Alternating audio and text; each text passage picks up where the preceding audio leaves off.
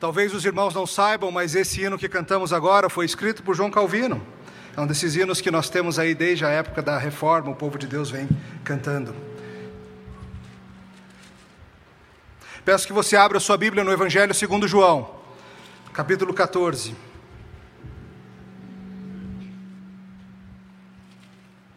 João 14, lidaremos com versos de 4 a 6 nesta noite. 4 a 6. Não sei por que está esse, eu passei errado, tá? A culpa é minha. João 14, de 4 a 6. Eu sei que nesse mês os irmãos têm estudado os chamados solas da reforma. E hoje minha tarefa então é lidar com o solo Christus, somente Cristo. Nós já aprendemos várias desses solas aqui na igreja e hoje nós iremos lidar, a partir de João 14, com as verdades que dizem respeito ao fato de que nossa salvação é somente em Cristo, sem adicionar, sem tirar todo Cristo e somente Ele.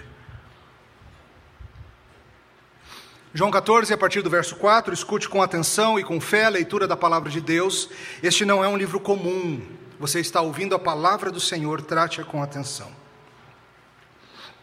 Assim diz Jesus: E vós sabeis o caminho por onde vou.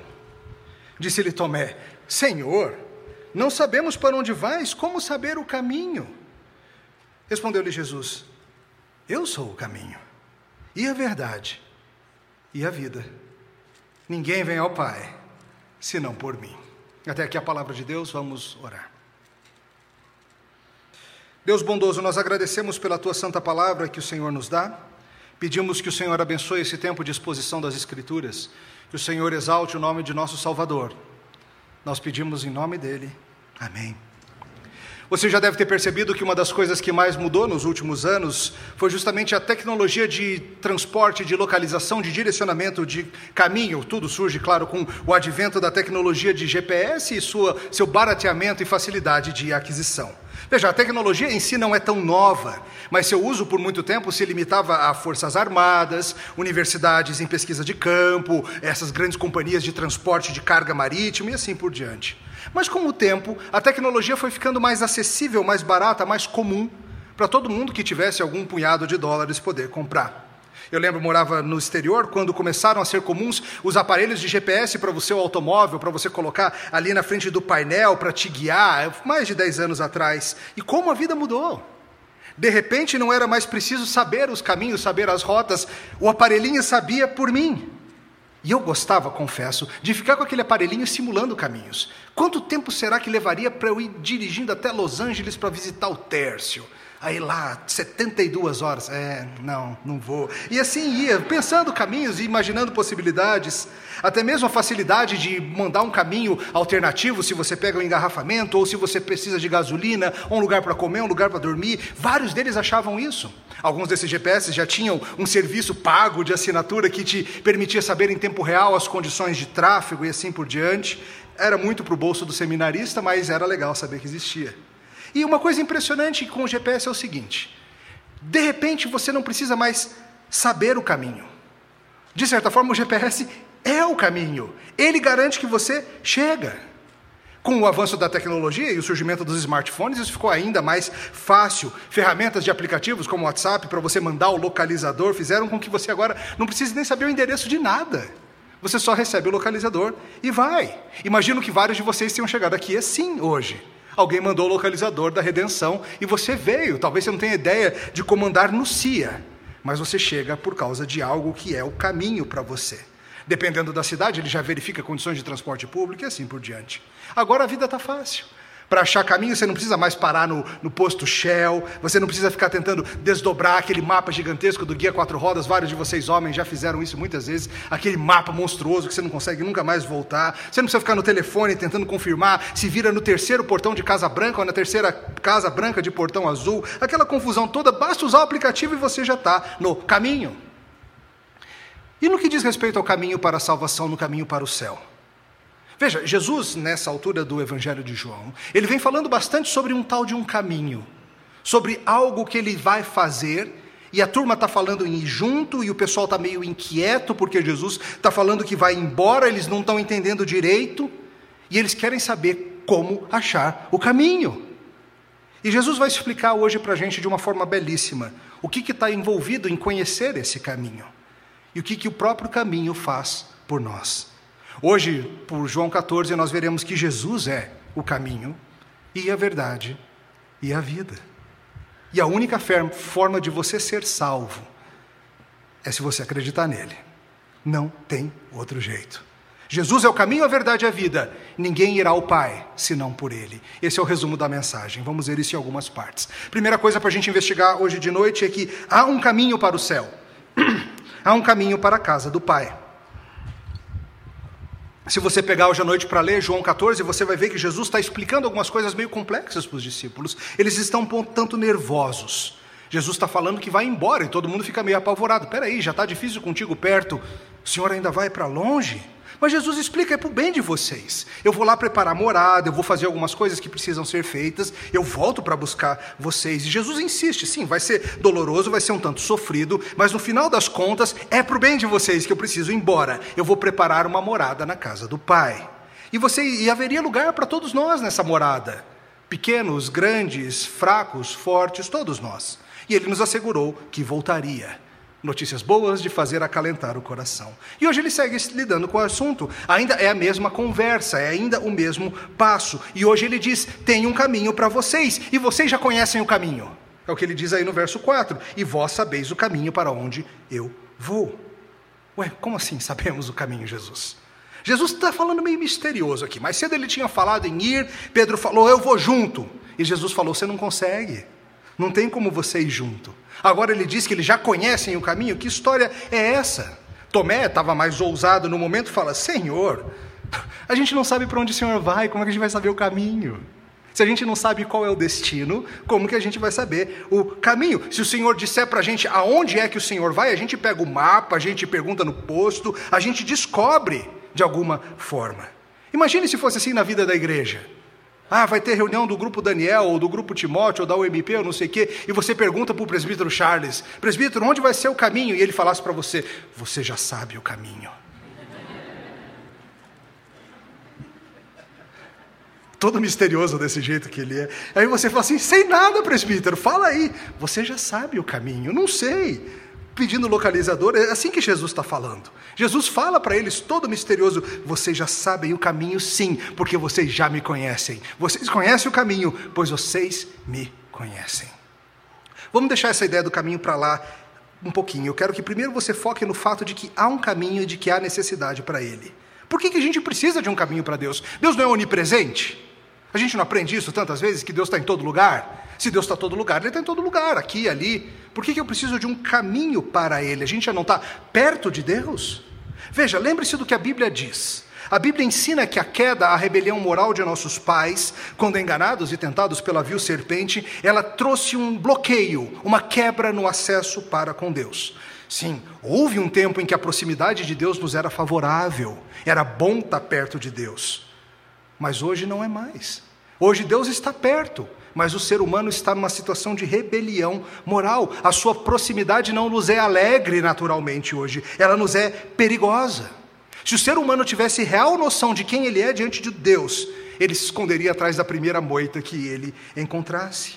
Mas uma das tragédias do pecado é que o pecado nos cega para a nossa real situação. A gente está em apuros e a gente nem sabe disso.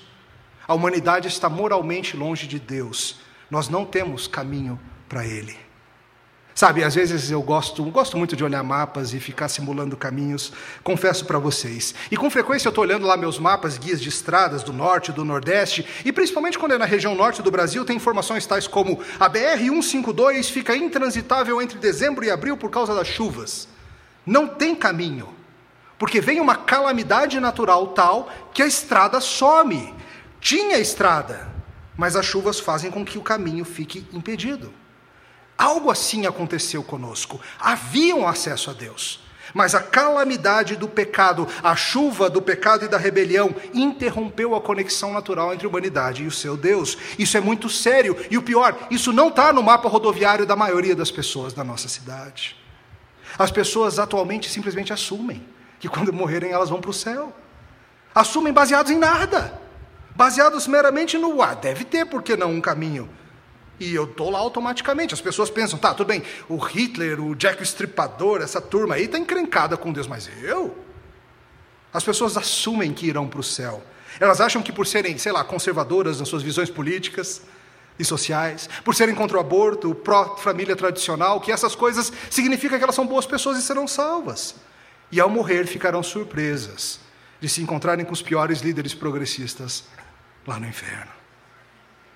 Veja, queridos, o Salmo 24, que nós lemos mais cedo no culto, os Dez Mandamentos, são inúmeras as palavras, as, as, partes bíblicas que nos mostram que para nós termos acesso, subirmos o santo monte do Senhor, para nós podermos nos encontrarmos com Ele, não basta ter uma vida melhor do que a média da cidade, não. Não basta ser o melhorzinho da família, não. A Bíblia exige perfeição, condições difíceis de serem cumpridas, mãos limpas, coração puro, um histórico perfeito de santidade. E nós já nascemos quebrados. Nós já quebramos o pacto com nosso pai Adão. Talvez, se você se comparar apenas àqueles seus vizinhos ou aquele teu primo mau caráter, talvez você ache que você está muito bem. Mas se você examinar a lei de Deus, se você examinar a lei de Deus como um espelho, você vai ver que você está em apuros. E você vai ver que você precisa de uma estrada para Deus. Felizmente, Após essa catástrofe que foi, que foi a queda, que cortou nosso acesso para com Deus, o próprio Senhor Deus tomou a iniciativa graciosa de prometer que haveria um caminho no meio dessa devastação, nos unindo de volta a Ele. E Jesus Cristo é quem providencia isso, e assim a gente vai para o nosso segundo ponto: Jesus é o caminho e a verdade e a vida. Tomé diz: Como assim? Qual é o caminho? Como saber o caminho? E Jesus dá uma dessas suas respostas épicas, dessas frases que ficam gravadas para toda a história, dessas que já serviram para animar o seu coração em algum momento. Jesus vira para ele e fala: Tomé, eu sou o caminho, e a verdade, e a vida. Nessa altura, no Evangelho de João, o Senhor Jesus já vem usando esses pronunciamentos eu sou. Em todos eles, Jesus aponta para algum aspecto da sua divindade, da sua capacidade de salvar e prover tudo o que é necessário para a vida. Ele disse coisas como: Eu sou a ressurreição e a vida, eu sou a luz do mundo, eu sou o pão da vida, eu sou o bom pastor. E em todos eles, algo que aparece é o fato de que Jesus está exigindo para si uma exclusividade. Jesus é o caminho, a verdade e a vida. Veja, ele não está dizendo que ele é um de muitos caminhos. Ele não está dizendo que ele é um aspecto ou uma faceta da verdade. Ele não está dizendo que ele é uma das fontes de vida. A gente vai voltar a isso, mas note que Jesus deixa muito claro que ele é a nossa única chance. Esse verso bíblico é dos mais amados e também dos mais odiados por causa disso.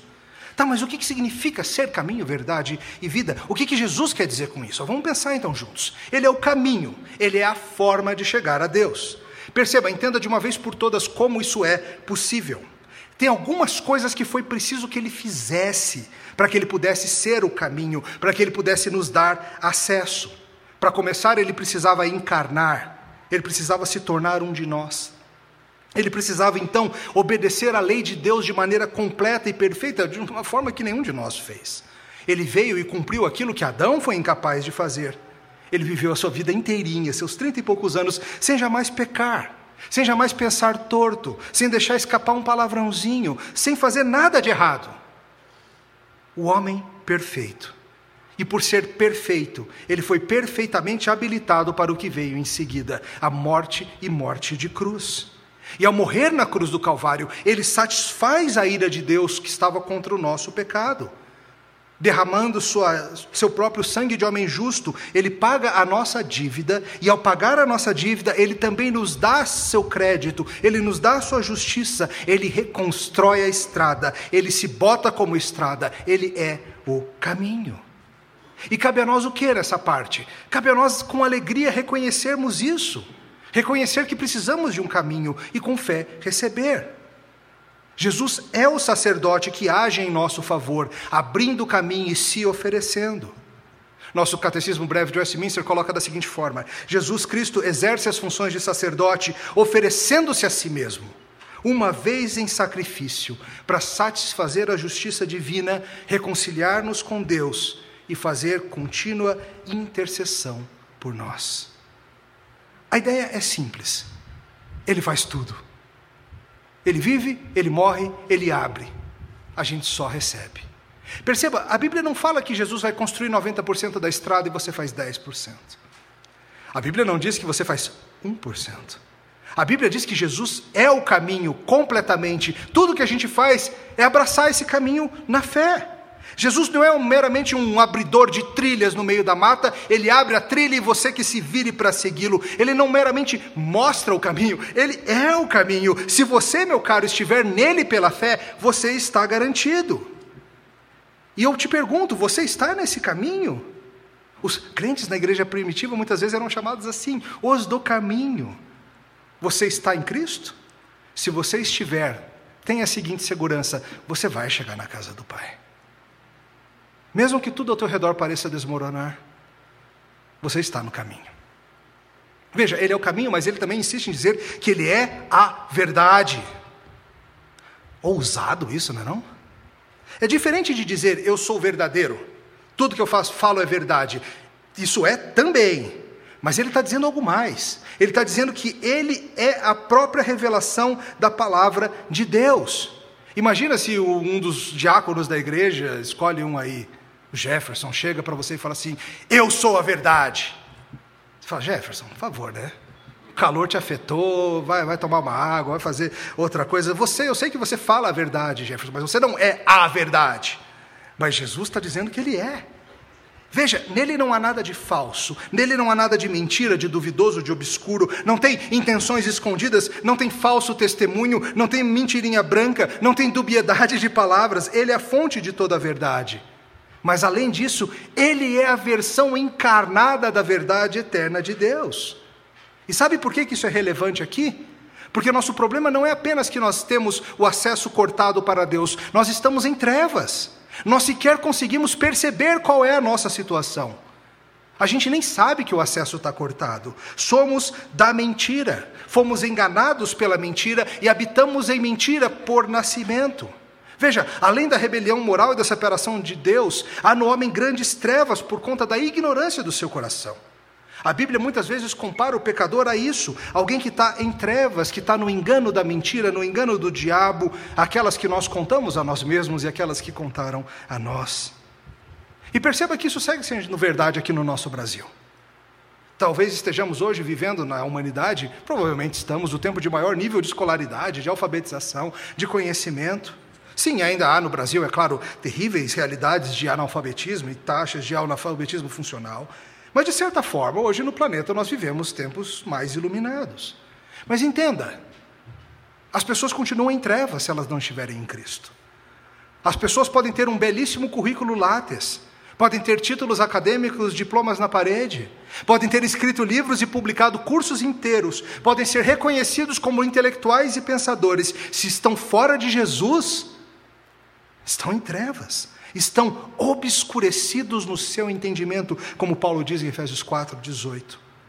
A boa notícia é que Jesus não é somente o caminho, ele é a verdade. Ele é um profeta que traz luz consigo mesmo. Ele é a verdade de Deus, ele traz toda a verdade. Ele é superior a todos que vieram antes.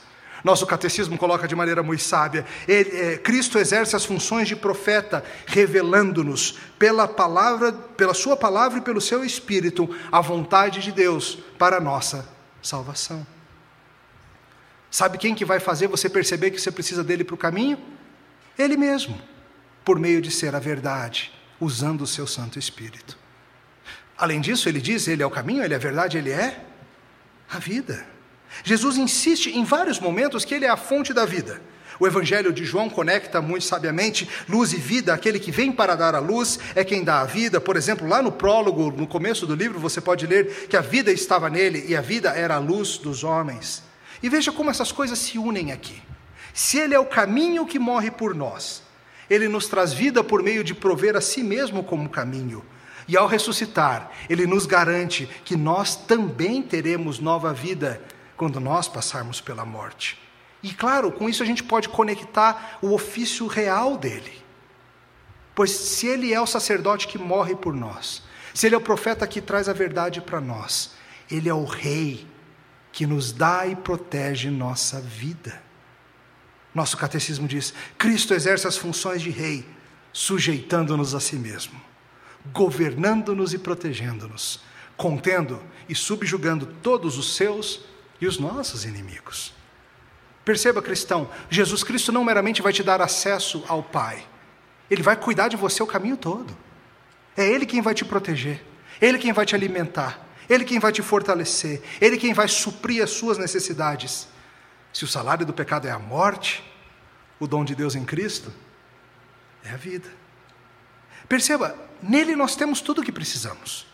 Ele é o nosso guia seguro para o céu. Ele paga o preço, ele nos transporta, ele nos dá vida e ele nos ensina tudo o que a gente precisa saber para daqui até lá. Eu te pergunto, você que está aqui hoje, que mais você precisa num Salvador? Que Jesus Cristo não te, ofereça abundantemente. O que, que falta? Por que, que você não se dobrou ainda diante dele? Eu te chamo hoje a abandonar sua rebelião e vir aos pés de Cristo, porque Ele é o caminho, Ele é a verdade, Ele é a vida. E assim a gente chega ao nosso terceiro e último ponto. Ninguém vai chegar até a casa do Pai se não for por meio dele. Olha de novo o verso 6. Respondeu-lhe Jesus: Eu sou o caminho, a verdade e a vida. Ninguém vem ao Pai senão por mim. Veja, faz sentido. Se ele é o caminho, não um caminho. Se ele é a verdade, não uma faceta da verdade. Se ele é a vida, a fonte da vida, a ressurreição, então o que segue é meramente uma conclusão lógica disso. Ninguém vai chegar em Deus se não for por intermédio dele. Ninguém. E quando Jesus diz ninguém aqui, ele quer dizer ninguém. Isso mesmo. Isso é sério, gente. Isso é ofensivo. Pastor Richard Phillips coloca assim: a verdadeira ofensa do cristianismo é nada menos que o próprio Jesus Cristo. Ele é a grande ofensa. Mais ofensivo do que os erros da igreja que nós tivemos e nossas posições equivocadas ao longo dos séculos. Mais ofensivo do que as bobagens que eu e você fazemos aqui é colar. O cristianismo é, por natureza, ofensivo à natureza do homem caído. O homem não quer perceber-se preso. O homem gosta de dizer que é livre. O homem não quer se perceber em trevas. O homem gosta de dizer que é iluminado. O homem não quer se perceber morto. Ele acha que ele está vivo. Poucas coisas incomodam tanto as pessoas no nosso tempo quanto essa ideia de que o cristianismo é exclusivo. Isso é ofensivo, gente. Veja, o que Jesus está dizendo aqui, entenda, é que os hindus, que os islâmicos, que os budistas, que os Wicca, que os ateus, que os seguidores das religiões nórdicas, que os seguidores das religiões africanas, ou seja o que for, que nenhum deles vai morar na casa do Pai. Eles precisam sair desses falsos caminhos e se agarrarem a Jesus Cristo, senão eles não vão ter salvação. Nenhuma dessas religiões leva ao Pai. Aliás, não somente essas religiões, vale dizer também que nenhuma ideologia ou mero posicionamento político também vai te levar ao Pai. Veja, conservadorismo político não é o caminho. Socialismo não é o caminho. Capitalismo não é o caminho. Patriotismo não é o caminho. Tolerância e cidadania não são o caminho. Reciclagem e consciência ambiental não são o caminho. Educação não é o caminho. O caminho é Jesus. Só Ele. Nunca confunda, meu caro, coisas boas que até podem fluir do conhecer a Cristo, de uma cosmovisão cristã, com o próprio Jesus Cristo. Isso é verdade, inclusive dentro desse grande âmbito, desse grande grupo da humanidade que se chama cristandade. Dependendo do grupo de pesquisa, alguns falam em um bilhão de cristãos no mundo, porque nisso se incluem todos aqueles que se identificam como cristãos, inclusive muitos que servem seitas ou falsas igrejas igrejas que se afastaram do Evangelho. Quando Tomé pergunta qual é o caminho, Jesus responde: solo Christus. Sou eu o caminho. Esse é um dos lemas da nossa reforma protestante, 500 anos atrás. Esse é um lema sério, queridos. Nós temos aprendido, vocês já tiveram em outras ocasiões aprendido sobre a graça somente, sobre a fé somente, sobre a escritura somente, e veja como João 14 nos aponta para Jesus somente. Jesus não diz algo como: Eu sou o caminho para Deus e Maria é o caminho para mim. Eu sou o caminho para o Pai e se você tiver o acesso com mamãe, você chega nele. Isso não é fé cristã. Isso não é fé cristã. Ele não diz algo como, eu sou o caminho, mas eu sou grande demais, e você vai precisar de um monte de intermediários para chegar até mim, os santos, os papas, os sacerdotes. Isso não é fé cristã. Eu sou o caminho e eu apareci nos Estados Unidos, ou para um grupo tal, ou para um grupo X ou Y, Mormons ou sei lá o quê, e eu complementei a minha revelação. Isso não é fé cristã também.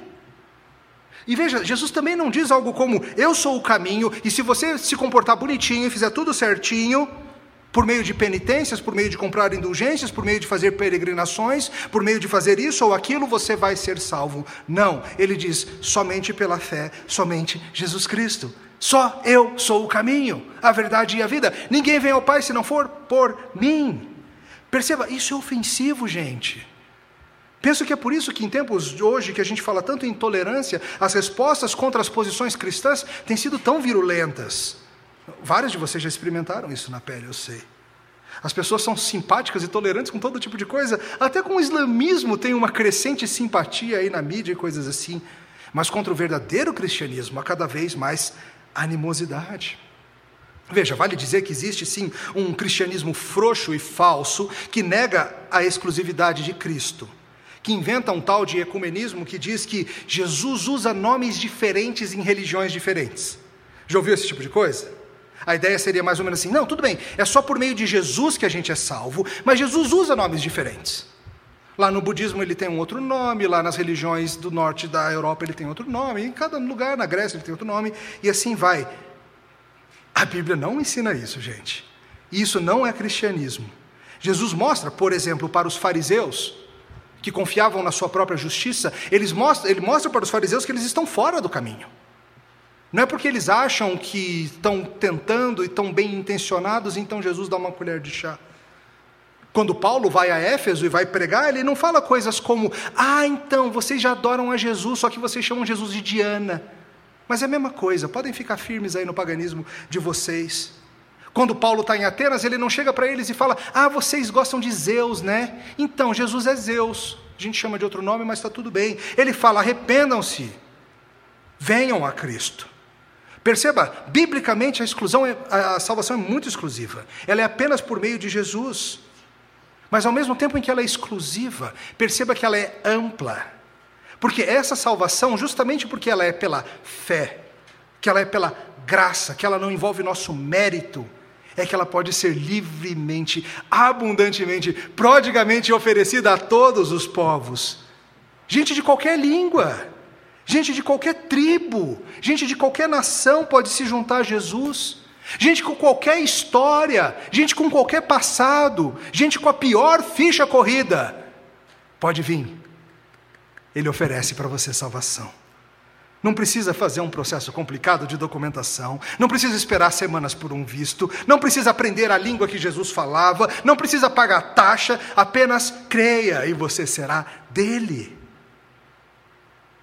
Você percebe nisso que a única maneira pela qual seu tio, sua prima, seu pai, seu amigo, seu vizinho irão morar na casa do Pai é se for por meio de Jesus? Isso não deve ser um tremendo incentivo para evangelismo, para missões? Se não for por meio de Jesus, os secularizados da Europa, da Nova Zelândia e da Austrália não vão morar na casa do Pai. Se não for por meio de Jesus, os budistas do Japão e da Tailândia não vão morar na casa do Pai. Se não for por meio de Jesus, os índios Tembé, ou seja, quais forem os índios vivendo no seu animismo, não vão morar na casa do Pai. Jesus não está lá com outro nome, não. É necessário que a mensagem do Evangelho chegue até eles. Por isso nós investimos em missões, por isso nós investimos dinheiro para preparar e enviar gente capacitada para levar essa mensagem da cruz. Por isso que Deus deseja que você, meu caro, utilize a situação em que você está para que esse nome seja apresentado a muitos que atualmente estão fora do caminho, mortos no escuro, na mentira. E vale muito, vale muito a pena levar esse nome de Jesus aos que estão em trevas. Jesus afirma que se alguém for a esse caminho que é Ele mesmo, esse alguém vai com certeza ter lugar na casa do Pai. Igreja Presbiteriana Redenção, hoje vocês estão inaugurando oficialmente esse novo espaço de culto. Se não for para ser um lugar onde solo Cristo é anunciado, é melhor fechar hoje, tá? Mas, se este local de adoração for um para exaltar o nome do nosso Salvador sobre todos os outros nomes, Um nome para que cada música, cada pregação, cada pessoa aponte para Ele, com vida e palavras. Esse é o chamado de vocês. Esse é o chamado do pastor de vocês, que hoje vai ser recebido oficialmente após ser eleito. Apontar para Cristo, solo Cristos, não qualquer outra coisa além de Jesus. Leon Morris nota a ironia do que está para acontecer. Ele diz: Eu sou o caminho, disse um que em breve estaria impotente pendurado numa cruz. Eu sou a verdade, e as mentiras de pessoas perversas estavam para ter um triunfo espetacular. Eu sou a vida, em algumas horas o seu cadáver estaria sendo colocado num túmulo. É irônico, não é?